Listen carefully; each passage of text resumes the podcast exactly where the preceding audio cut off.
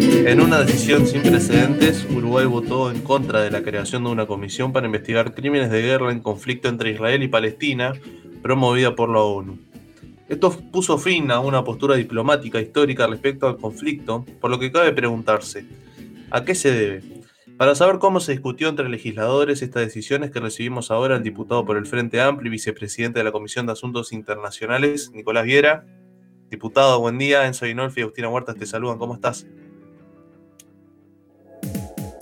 Hola, buen día. Un gusto estar junto a ustedes en, en esta mañana. Y bueno, este, la verdad que sí, que es un tema que, el Parlamento tiene en agenda desde hace mucho tiempo. Eh, la bancada de legisladores del Frente Amplio también en esa comisión, pero además como bancada en general, justamente pensando en, más allá de la preocupación internacional que tenemos para con el tema, también eh, en la postura que Uruguay como país, como Cancillería, ha tomado que para nosotros supone un cambio de 180 grados a lo que se venía dando, porque Uruguay históricamente se ha alineado con una postura que busca eh, intermediar, que busca la paz, que busca respetar a rajatabla el derecho internacional y la seguridad de ambos pueblos, tanto del pueblo de Israel como del pueblo de Palestina.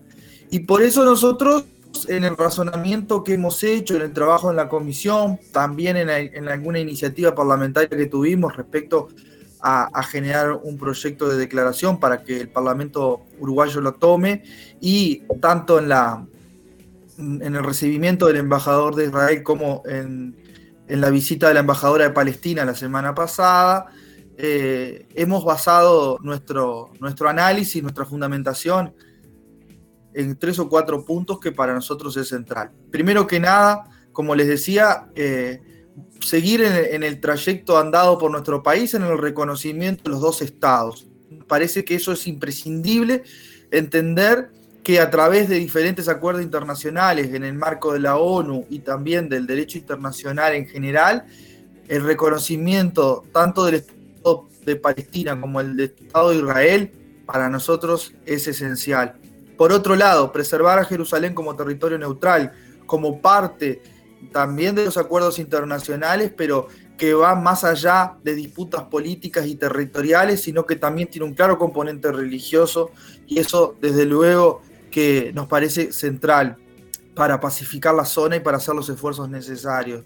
Y por otro lado, también nos parece una crueldad absoluta que cada escalada bélica que surge terminen pagando con vidas niñas, mujeres, población civil en general, donde pierde particularmente el pueblo de Palestina, pero que también hay víctimas y muchas del lado de Israel. Y nosotros desde este lugar, a tantos kilómetros de distancia, abogamos por un cese al fuego, abogamos por la paz y lamentamos la pérdida humana de todas aquellas familias que hoy están tristes, y llorando por la pérdida de un ser querido. Entonces, creemos que esta, esta indignación o este dolor que la comunidad internacional tiene, tiene que canalizarse con acciones concretas, con un espíritu pacífico y no necesariamente alinearse con una de las partes para tratar de someter a otra. Por lo tanto, eh, esta actitud que el gobierno uruguayo ha tenido, que nosotros no tenemos claro por qué se ha tomado esta definición de no apoyar esta comisión internacional independiente que justamente evalúe los crímenes de guerra, eh, rompe con una tradición de nuestro país y se alinea una de las partes eh, en desmedro de la otra. Y tal es así que no logramos darnos cuenta por qué el gobierno uruguayo ha tomado esta actitud cuando históricamente eh, los hoy partidos de gobierno, antes eran oposición, criticaban la gestión del Frente Amplio diciendo que la política exterior de Uruguay era alinearse ideológicamente con polos parecidos o, perfiles iguales. Y acá eh, no logro entender yo otra definición que no sea ideológica a la hora de la votación negativa de Uruguay para crear esta comisión. Eso mismo, ¿no? Ahora, hay países acá de la región y, este, y hablamos específicamente de Argentina y de Brasil. Argentina apoyó eh, que, haya una investigación sobre estos crímenes que se llevaron a cabo entre Israel y, Palestina, y Brasil, en tanto, se abstuvo votar esto, ¿no? Eh, ahora, ¿qué mensaje creen que puede dar el gobierno eh, al no votar esta, esta, e, esta comisión para investigar crímenes de guerra en, conflicto entre Israel y Palestina? Y bueno, yo creo que el mensaje que el gobierno está dando, el gobierno uruguayo en nuestro caso, es el mismo de, por ejemplo, plantear el traslado de la Embajada de Uruguay a Jerusalén, es el mismo de alinearse con este, lo que el gobierno israelí está planteando, que es tratar de seguir avanzando en el manejo del territorio, tratar de seguir conquistando terreno ocupado del pueblo palestino y en definitiva eh, Uruguay se suma a esa línea internacional, a esa línea de apoyo sin ningún condicionamiento de Israel eh, y que nosotros entendemos que no es lo que está establecido por la comunidad internacional, no es lo que establece eh, los derechos humanos en materia internacional. De hecho, esta comisión investigadora, yo tengo acá eh, la resolución del Consejo de Derechos Humanos, es claro, lo que plantea, decide establecer urgentemente una comisión de investigación internacional e independiente para justamente analizar los crímenes de guerra. Entonces, es eh, realmente irrisorio que Uruguay no se haya plegado a poder apoyar algo que no parte de naciones este, puntuales, sino que surge del interés general de este Consejo de Derechos Humanos y que de hecho en la votación claramente se establece que por mayoría se logra obtener este mecanismo. Los que se obtuvieron tendrán sus razones, pero oponerse al único camino que hoy se está planteando de parte del Consejo de Derechos Humanos, a nosotros nos parece que es totalmente inoportuno e injusto, porque si nosotros algo podemos aportar estando presente con voz y voto en el Consejo de Derechos Humanos de la ONU, es justamente una visión que permita avanzar. Eh, por suerte no prosperó la votación negativa de Uruguay y de los demás países. Hoy se va a instalar esta comisión este, estos días y va a ponerse a trabajar. Eh, y desde luego que para nosotros es algo este, sumamente importante que así se haya hecho, porque, eh, reitero, se avanza, de hecho se lo consulté a la embajadora de Palestina, le dije, bueno, ¿qué cree Palestina respecto a, la mediación internacional que ha existido para pacificar la zona y particularmente para este cese al fuego? Bueno, ella lo que me dijo fue muy claro, que está muy conforme en que se haya dado un cese al fuego, en que haya existido naciones amigas de ambos países que hayan mediado para lograr este cese al fuego. No obstante eso, eh, hace muchos años que, que Israel está ocupando territorio palestino y está generando las situaciones bélicas que, que se generan, porque también es cierto, hoy Israel plantea que el conflicto es entre Israel y Hamas y no entre Israel y Palestina, pero siempre con Hamas o sin Hamas en el medio ha existido un conflicto armado que casi siempre va en detrimento del pueblo palestino por la fortaleza bélica, por la inteligencia que tiene Israel y cuando eh, desde el lado de la franja de Gaza se le tiran tres misiles, este, Israel ataca desenfrenadamente con todo su potencial bélico sin mediar nada, porque si Israel le interesa eh, atacar a Hamas, entonces ¿por qué tiró un edificio entero de, medios de comunicación? ¿Por qué ataca escuelas donde particularmente y principalmente mueren niños? Digamos, esas son las preguntas que nadie nos responde. Entonces, este, el conflicto, la única salida que nosotros vemos, además teniendo en cuenta la complejidad y la cantidad de actores que se mueven en, en esa zona, las cuestiones culturales, religiosas, políticas que hay también en el entramado social de esas comunidades, hacen de que pensemos juntos una salida. Y seguramente Uruguay no tenga la llave la solución porque es un país chiquito, porque no es potencia mundial. Pero nosotros históricamente hemos, con mucha diplomacia y de la buena, ayudado en una cantidad de conflictos internacionales. Entonces, si hoy tenemos voz y voto en un organismo tan importante que forma parte de la ONU, nos parece que también el Estado uruguayo tiene un lugar importante a la hora de ayudar a las soluciones. Y en este caso, sinceramente, siento que no ha sido así. Por lo tanto, eh, en nuestra insistencia de que el canciller Bustillo vaya a la Comisión de Asuntos Internacionales, tiene justamente como prioridad consultarlo y que dé explicaciones a raíz de por qué se está dando esta posición de Uruguay en, este conflicto. Volviendo a esto que puntualizabas, la semana pasada los visitó en la comisión la embajadora de Palestina. ¿Cómo, cómo fue este intercambio y qué opinión le, tiene ella de esta decisión de Uruguay de, votar en contra? Bueno, la, la, embajadora está muy preocupada por la decisión de Uruguay. No la entiende, al igual que nosotros. Particularmente le preguntamos si el gobierno uruguayo le había planteado antes a ella cuál era la posición que Uruguay iba a asumir en el, en el Consejo de Derechos Humanos. La respuesta fue negativa. Eh, y a su vez, em, eh, yo creo que tiene una mm, interés enorme la embajadora en nombre de su pueblo por, varias, por varios motivos. Primero, este, todo lo que nos dijo, las narraciones puntuales de los hechos que se han dado, las imágenes de cómo padece la población civil, particularmente niños, todo este bombardeo este, absolutamente inconducente, eh, son eh, de alguna manera la mejor ilustración de la peor cara de conflicto.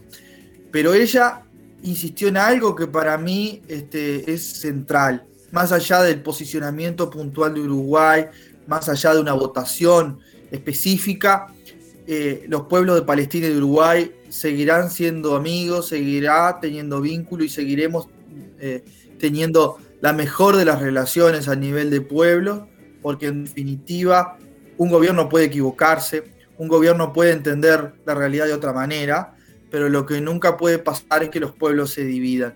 Y en ese sentido, eh, y ese mensaje que yo interpreté de, de lo que la embajadora nos trasladó, creo que también tiene un alto componente de paz y de, de entender que la realidad es mucho más compleja a lo que la diplomacia de cuello blanco puede llegar a, generar. ¿Que es necesaria? Sin duda que es necesaria, pero también hay que entender eh, de cerca cómo se van dando algunos procesos para, bueno, de alguna forma este, ver cómo podemos ir ayudando a, de alguna forma, canalizar algunos problemas. Su colega eh, Daniel Cayeni sostuvo que esto no se lo adjudicaba mismo a Cancillería, sino al presidente de la República. ¿Qué opinan bien desde la orgánica del FA? ¿Creen que se debe a una posición meramente del presidente? Bueno, el presidente siempre ha mantenido una misma línea y ha sido él quien ha conducido eh, la política exterior de Uruguay, particularmente en relación a este conflicto y a las relaciones bilaterales con Israel. Em, desde luego que el canciller Bustillo es eh, una de las personas de más confianza que el presidente tiene, porque normalmente el ministro de Relaciones Internacionales, las Relaciones Exteriores de un país, este, habla por el presidente y es quien este, muestra la, la, posición y el accionar de nuestro Estado ante la comunidad internacional, pero con directrices claras del presidente de la República. Y yo creo que sí, creo que sí, porque además hay antecedentes diversos de eh, la fuerte impronta personal que el presidente le ha dado.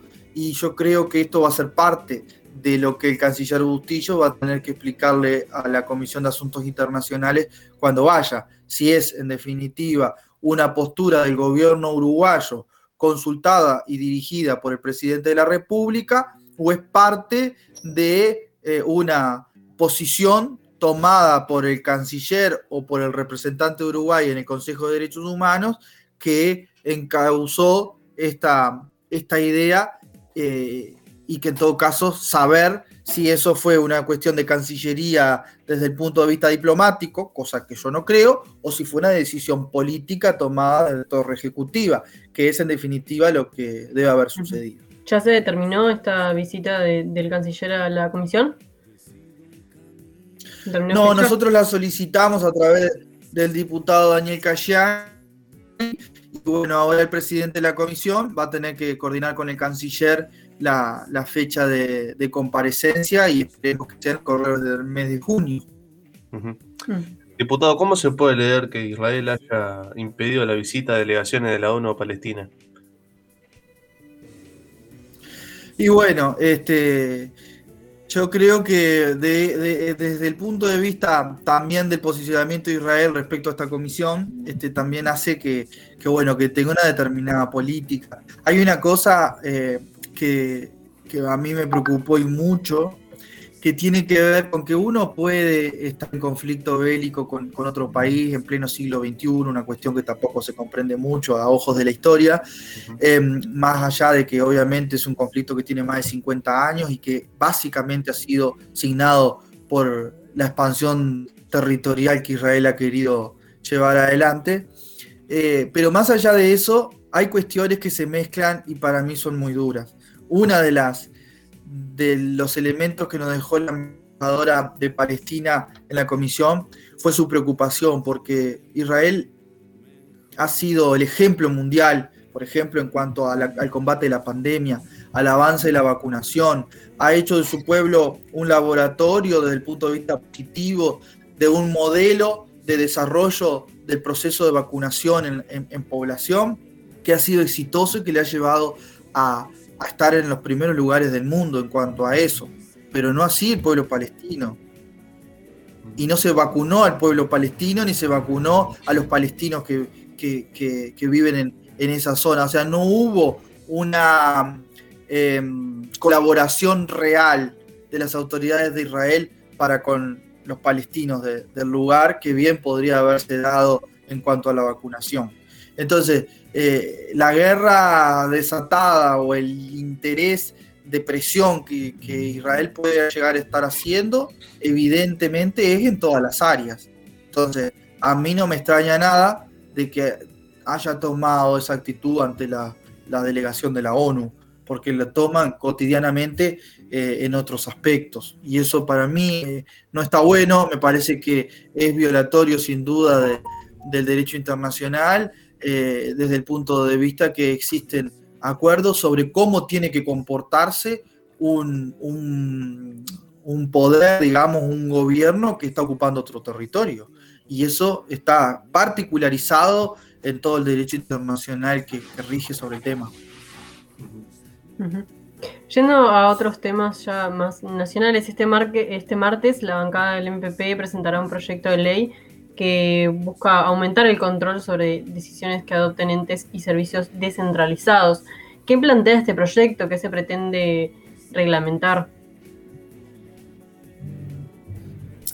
Bueno, esto es parte de un, proceso que el MPP ha iniciado, tanto en la bancada de senadores como de diputados, que se lo hemos propuesto al Frente Amplio, que busca justamente transparentar los, vínculos eh, y, el funcionamiento del Estado. De hecho, este proyecto que, va a, que surge desde la bancada del Senado es parte de un trabajo común que venimos haciendo también desde diputado y que particularmente y de manera personal también me tiene eh, a mí como uno de, los eh, redactores de otro proyecto que, que, va en la misma dirección, digamos, ¿no? Este, nos parece que, hay cuestiones que hay que esclarecer, que hay que garantizar para que no nos pasen algunas cosas como han pasado estos, estos meses de, gobierno. Por ejemplo, la cantidad de puestos de designación directa que se dio nace a través del escándalo montaño, que después terminaron renunciándolos, pero ahora hicieron un llamado de, de raro origen o de poco claro al menos, este, y volvieron a tomar buena parte de esos, de esos funcionarios que habían cesado. Eh, después, bueno, lo que conocimos de la ministra de Vivienda, donde este, le preguntaba si había podido meter algún este, cabildante en un organismo público, a una directora.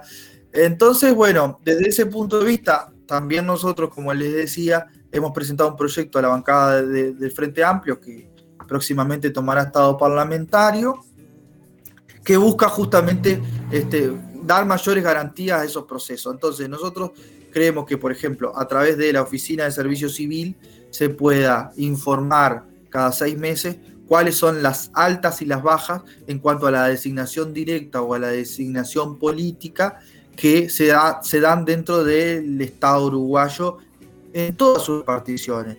Ministerios, entes, empresas públicas, gobiernos departamentales, de modo que la Asamblea General del Poder Ejecutivo tenga una información cotidiana respecto a eh, cómo se están dando esos vínculos, por ejemplo. ¿no? Entonces, bueno, todos estos proyectos forman parte de esa misma idea, de esa misma lógica que nos parece que le permite al Estado uruguayo avanzar. Quizá para ir cerrando, diputado, eh, usted es representante por Colonia, ¿cómo está la situación actualmente sanitaria en ese departamento? ¿Cómo se, cómo se está llevando a cabo el plan de vacunación también? Bueno, em, está bastante, bastante complicada la situación en Colonia. Este, justo estoy buscando unos datos acá para. Este, ayer hice un, un, raconto sobre cómo terminó mayo, ¿no? Este, em, nosotros en, en, Colonia no escapamos de la realidad nacional, digamos, ¿no? Aquello de blindar abril no funcionó y mucho menos funcionó lo de blindar mayo. Eh, por poner algunos tres ejemplos comparativos. El mes de abril terminó en Colonia con 37 fallecidos y el mes de mayo terminó con 58 fallecidos. Eh, ya pasamos los 100, vamos rumbo a los 110 en unos días y es una situación sumamente este, complicada y dolorosa. Si tomamos en cuenta, por ejemplo, los números en cuanto a las personas internadas, abril cerró con 53 personas internadas y mayo cerró con 52 personas internadas. Y en el caso de los casos activos, abril terminó con 1.048 casos activos y mayo terminó con 1.144 casos activos. Entonces, esta realidad que en algunas ciudades golpea más fuerte, por ejemplo, el caso de Carmelo, que es la segunda ciudad del departamento y donde actualmente se está dando el mayor número de casos activos, donde las autoridades del Ministerio de Salud Pública hoy, particularmente este, junto con el SECOED, van a estar trabajando la situación de Carmelo, eh, hace que en el resto del departamento también se den estos episodios. Yo, por ejemplo, eh, me fui a, Isopar en el día de ayer, porque tengo un viaje al exterior en unas horas y tengo que hacer el hisopado rutina. Y había algo así como 60 personas esperando el hisopado en el lugar donde fui. Y buena parte de ellos, porque en Pueblo Chico nos conocemos todos, buena parte de las personas que estaban esperando hisopado eran niños, maestras, madres y abuelas de esos niños. Quiere decir que esta cuestión de apertura de, de, estos primeros avances que se han dado en cuanto a la presencialidad en la escuela, que es imprescindible y que todos creemos que es el camino, evidencian que hay un problema instalado que pone en riesgo a los trabajadores de la educación, a los niños y a sus familias. Y para todos esos problemas que tenemos que enfrentar, tanto en Colonia como en el país, son muy pocas soluciones que observamos que vengan del gobierno. La semana pasada en nuestro departamento, las autoridades de la Dirección Departamental de Salud iniciaron un vacunatorio móvil por toda la ciudad, por todas las ciudades del departamento, sobre todo las más pequeñas. Y fue realmente caótico. Eh, llegaban a un lugar con muy pocas dosis, de repente iban a, una comunidad con 100 dosis y había 500 personas esperando ser este, inoculadas, porque además se avisó que era con Pfizer. Entonces, como también el gobierno eh, generó esa lógica de que la Pfizer es buena y la Sinovac es más o menos, también genera esas cuestiones en la, población, sumado que había una cantidad de gente que no había podido agendar ni tener hora ni día para vacunarse. Entonces, todos esos problemas que hacen a la marcha de la vacunación, que hace a que no existe eh, una política real sobre el territorio para tratar de encauzar sobre todo aquellos lugares donde estamos peor en cuanto a contagio, hacen que tengamos estas dificultades. Entonces, bueno, este, la vamos llevando como podemos, dentro de todo las comunidades de Colonia, si bien son bastante dispares y heterogéneas en su composición, tienen idiosincrasias distintas, culturas diferentes, pero bueno, en alguna medida este, apelamos a que la sociedad toda pueda contribuir fuertemente a tratar de, ayudar en esto, eh, porque bueno, eh, hay momentos que se hace agua por todos lados y lamentablemente se pierde en, personas contagiadas, en fallecimientos y cosas que no, que no están buenas, como pasó, por ejemplo, en el hogar El Sarandí, con un foco este, importante que ya se ha cobrado la vida de seis personas porque no se vacunó a tiempo, en un hogar que tiene sus dificultades en cuanto a, los residentes, son todas personas con discapacidad, es un, lugar este, único en el país que tiene una calidad de atención enorme, pero que lamentablemente no se priorizó a la hora de la vacunación y eso ha hecho que cinco residentes de ese lugar hayan muerto en, estos, en estas semanas y hace unos días la nurse del lugar de 37 años también perdió la vida. Entonces, bueno, son cuestiones a lamentar, pero más que nada a llamar a responsabilidad a quienes tienen el, deber en este país de ejercer la, la política en materia de salud. Nicolás Viera, diputado por el Frente Amplio, muchísimas gracias por estos minutos en la Isla Desierta. Bueno, muchas gracias a ustedes, un gusto como siempre y a la orden para cualquier tema que surja. Que pasen bien.